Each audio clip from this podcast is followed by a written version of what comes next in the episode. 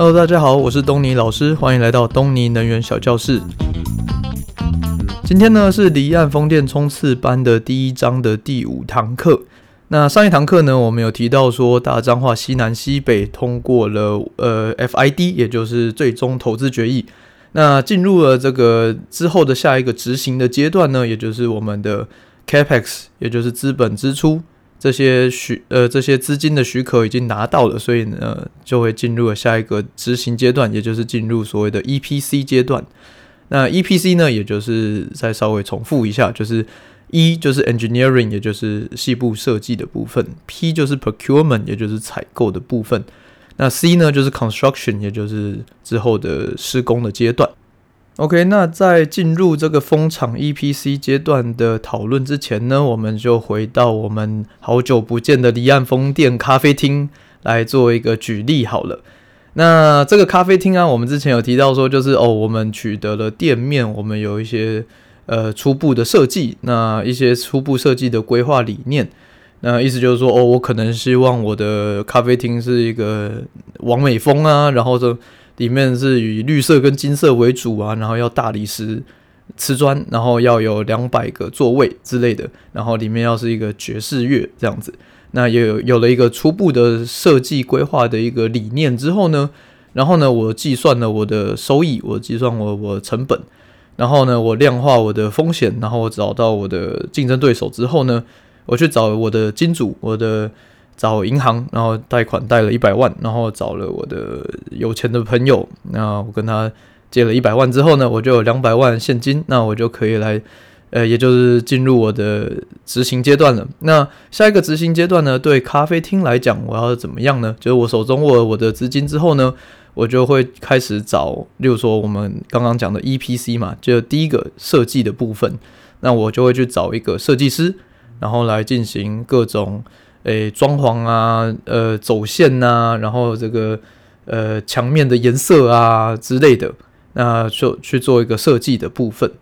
那 P 的部分呢，就是采购的部分。那采购的部分呢，就就蛮复杂，也就是各种合约的部分。那合约的话呢，通常会分了几个不一样的合约。那就我这个咖啡厅的思维呢，我可能会切成说，OK。咖啡机是最主要的嘛，那所以我也可能会是一个最大笔的一个投资。那这样子的话，我就会切分一个，呃，OK，我要买一个国外意大利进口的一个咖啡机，然后呢，我要在另外一个合约是，呃，我要找一个哥伦比亚的进口的咖啡豆，那确保它可以进口我好品质的咖啡豆，呃，维持二十年的进口这样子。然后呢，我的。刚刚讲的那个设计也是一个设计师，也需要一个合约嘛。那再来，我可能会有其他的，例如说我的家具啊，我的餐盘啊，我可能会去找一个家具供应商，然后去跟他签合约。那所以我就会有四个供应商，然后四份合约这样子，那就是我的 P 的部分。那接下来呢，就会是 Construction，就是施工的阶段。那施工的阶段当然就是说，哦，OK，那些。诶、那些水电啊，那些木工啊，就会进场嘛，就依图依照图去做施工。那餐具、餐桌就会进来嘛。那呃，那个咖啡机就会进，呃，可能从就从意大利运出来，然后到呃进关啊，然后进到我们的店里面，然后去跟我们的水电去配合，然后去接起来，那做一些测试这样子。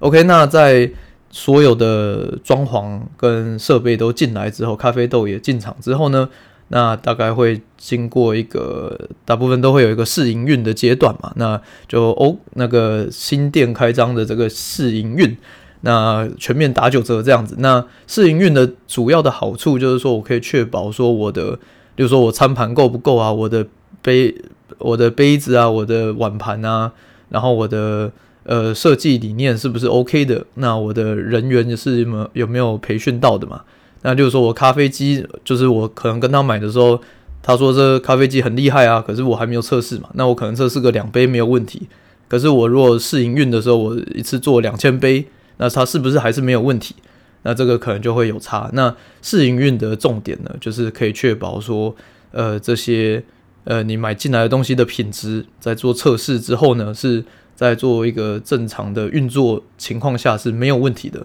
那当然有可能就例如说，诶、我可能会跟这个咖啡机的呃设备厂商，我会跟他讨论，像例如说一些细节嘛，例如说，呃，我这咖啡机要保固五年，那保固五年的起算点呢，它可能它是它是怎么样？它可能是说你收到件五开始算五年，还是你安装好开始五年？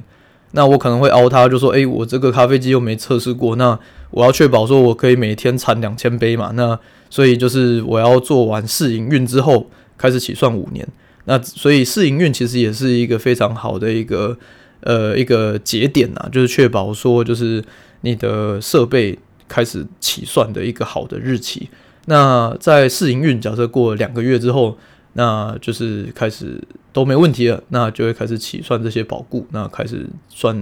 正式的营运。那正式营运呢，就会交接给一群营运的团队啊，那可能会是店长兼呃加两个小帮手啊，然后加两个外场啊之类的，大概是这样。那这就是进到下一个阶段的开始。OK，那咖啡厅呢，就是像我刚刚讲的，它也会有它的一个执行的阶段，一个 EPC 的阶段。那蜂场当然也是就是照一个类似的理念呐，但当然它的成本大很多，它的它的资金啊，它的量体啊，它的人员啊也都差非常的。多。那但是它的。它的。理念是差不多的。那就蜂场来讲，它像我们刚刚讲，就是咖啡厅，它我刚刚分了四个项目嘛，也就是咖啡机、咖啡豆设计，然后还有家具这样子四个项目。那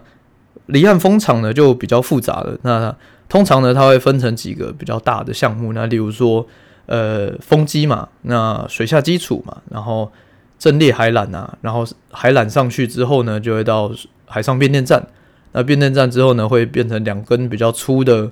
呃的输出海缆送到陆上。那然后还有一个陆上变电站这样子。那所以我刚刚讲的海上、陆上变电站啊，风机啊，水下基础啊，这些都是呃我们所谓的一个项目。那英文叫做 package。那每一个项目呢，都会有它的项目经理，经理也就是 package manager。那他底下呢，都会有自己长出一个组织。那每个人都有自己的呃独立的一个 EPC 的的系统这样子。那当然也会有一些是横向的的 package 啊，就例如说呃电力系统，那它就是从风机一路到海上到陆上到变海海缆这些，通通都要横贯的，所以。它都需要考量到，所以会有一些是横向的 package，那或是有一些是个是共用的 package，意意思就是说，例如说像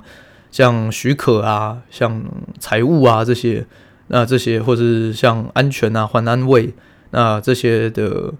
这项目，他们就会是横向的发展这样子。OK，那哎、对，另外讨论一下就是。就是这个是一个离岸风电一个小小知识啊，就是说离岸风电的最的各刚刚讲各个项目最大的就是他的项目经理。那项目经理呢，他就要负责就是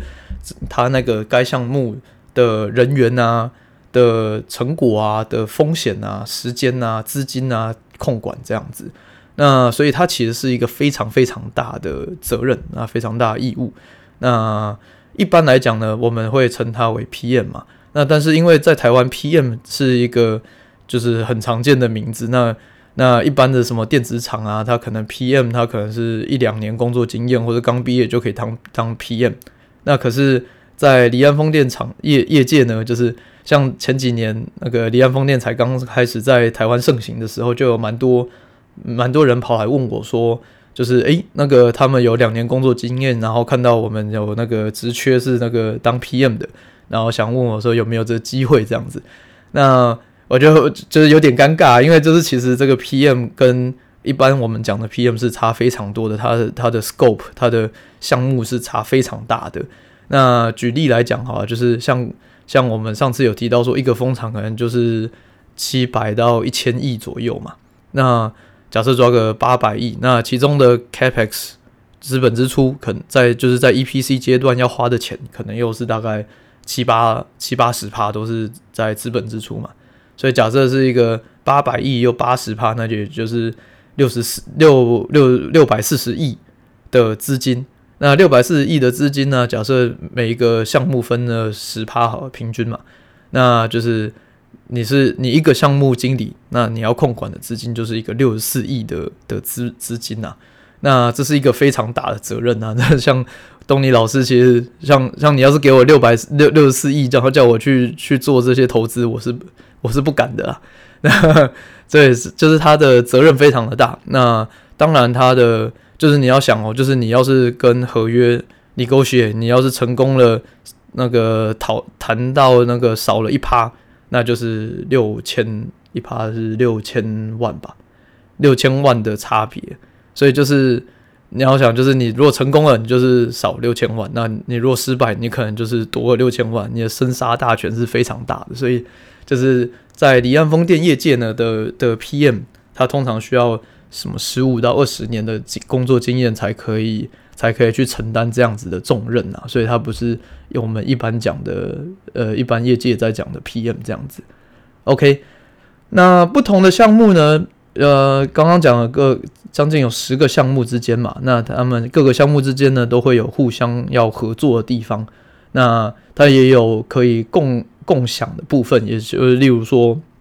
呃，他人员可以共享，那海缆的人可以跟陆缆的人一起共用啊，或是水下基础的人可以共用啊之类的。那共用的好人力的好处就是说，你的你就减少减少你的界面的一个不确定性嘛，就是你自己跟自己讨论，所以就不会有一个界面出生呃发生啊。那可是相对的，你的工作量就会大非常多。一个人当两个人用嘛，所以当然你的工作量就会比较多。那工作量大的时候，你可能就需要两三个人。那两三个人的时候，你还不如就是切成一个海上一个陆上这样子。所以其实应该来讲，就是在这种大型专案来讲，你你的人力的组织切割是一个非常非常大的学问。那所以这就是。这个就是好的公司跟有经验的公司跟没有经验的公司的差别啊，就是没有经验的公司，你光是要切人力、切你的范畴啊，这就已经是非常大的困困难跟挑战了。那好的组织就是可以带你上天啊，不好的组织各种的不确定、各种的呃 overlapping 啊，或是一些模糊的地段，这样子会造成这个专案进行的非常非常痛苦。OK。那除了可以共享人力以外呢，你也可以共享非常多的资源。那例如说你的钱可以呃互相 cover 啊，然后或是你的船，for example，就是例如说你的水下基础风机的水下基础的船只，跟呃海上变电站的水下基础的船只，或许可以用同一艘。那因为大家都知道，就是这个船非常的贵。那像离岸风电的船又又很特别，它是。它可能全世界可能只只有不到十艘，那所以它的成它的成本就会非常的高嘛。那大部分的船呢又都在欧洲，那所以你如果 hire 到好不容易签到这艘船，那这艘船大老远从欧洲跑到亚洲，然后来帮你盖的那个水下基础，然后它就回去了，然后你就 hire 另外一艘来装你的水的海上变电站的水下基础，那这样子成本当然就是贵很多嘛。所以你会试着希望是结合各个。不一样的项目之间的一个共用，然后来节省你的成本，还有你的时间，还有你的人力，这样子。OK，那除了共用的部分呢，当然也会有很多互相影响的一些界面的挑战。那就是例如说，我刚刚呃，也就是所谓的牵一发动全身呐。那举个例子来讲哈，就是呃，如果像海上变电站的的变压器里面会有一颗变压器，那假设你当初在呃，选商的过程之中，你选的呃，你你选到就是有 A 厂商跟 B 厂商这两个方案，然后进到要签合约的时候呢，你发现，诶，其实 C 厂商便宜了很多，然后 C 厂商便宜了二十趴，然后它的它的效能也通通都一样，那但是呢，它的重量可能多了五趴，那你可能会觉得说，诶，那这样子很好啊，那那就选 C 厂商好了，那可是呢？这个多了五趴的重量，可能会造成水下基础多了十趴。那水下基础多了十趴，它可能水下基础的成本就比这个变压器的的赚赚的那个省下来的钱还要多很多。那就算是没有好了，那这个水下基础变粗，它可能你的运输的船原本你用这种 A 规格的船，可能就装不下，你可能要用 B 规格，那可能就会贵好几倍。那这种这样的情况下是是非常有可能的啊，所以意思就是说，你只要稍微的变动，就可能会造成其他的 package 都有不一样的变化产生。所以意思就是说呢，就是各个项目之间需要非常非常顺利的沟通，才有可能让这个专案进行下去。要不然的话，这个界面是非常非常呃复杂的。OK，那这些细部的界面，这些细部的设备，我们以后会在第二章的时候慢慢讨论这些离岸风机啊、水下基础啊。所以你如果现在听不太懂的话也没关系，我们之后会慢慢的再讲。那除此之外呢？那我们也可以稍微分享一下关于这个就是采购的部分。那采购的部分呢，我们刚刚有讲到，就是像刚刚咖啡厅有我们分了主要的四个四个合约嘛，那就是咖啡机啊、咖啡豆啊，然后装潢还有家具这样四个合约。那当然呢，你有可能就是假设你去找那个咖啡机的时候，然后他说：“诶，其实我们也有跟这个咖啡豆有合作。”那那他我我去买咖啡机呢，他会顺便帮我把咖啡豆通通都乔好，这样子。诶，那这样很好啊，那这样我就等于是少了一个少了一个窗口嘛，少了一个界面，那我就只要对这个咖啡机的供应商就好了。那他会自己会帮我把咖啡豆乔好。那也有可能我去找那个装潢呃设计师的时候，设计师说啊没问题啊，那个家具他也可以一起 cover 这样子。那这样很那这样等于是说我这个咖啡厅的采购我只剩下两份合约就好。那这个对我这个店长来讲的话，这是也是一个非常大的福音嘛，就等于是说，我现在就从管四个人，我变成管两个人就好，那我就是轻松非常的多。那这就是所谓的一个统包的概念啊，就是尽量把大部分的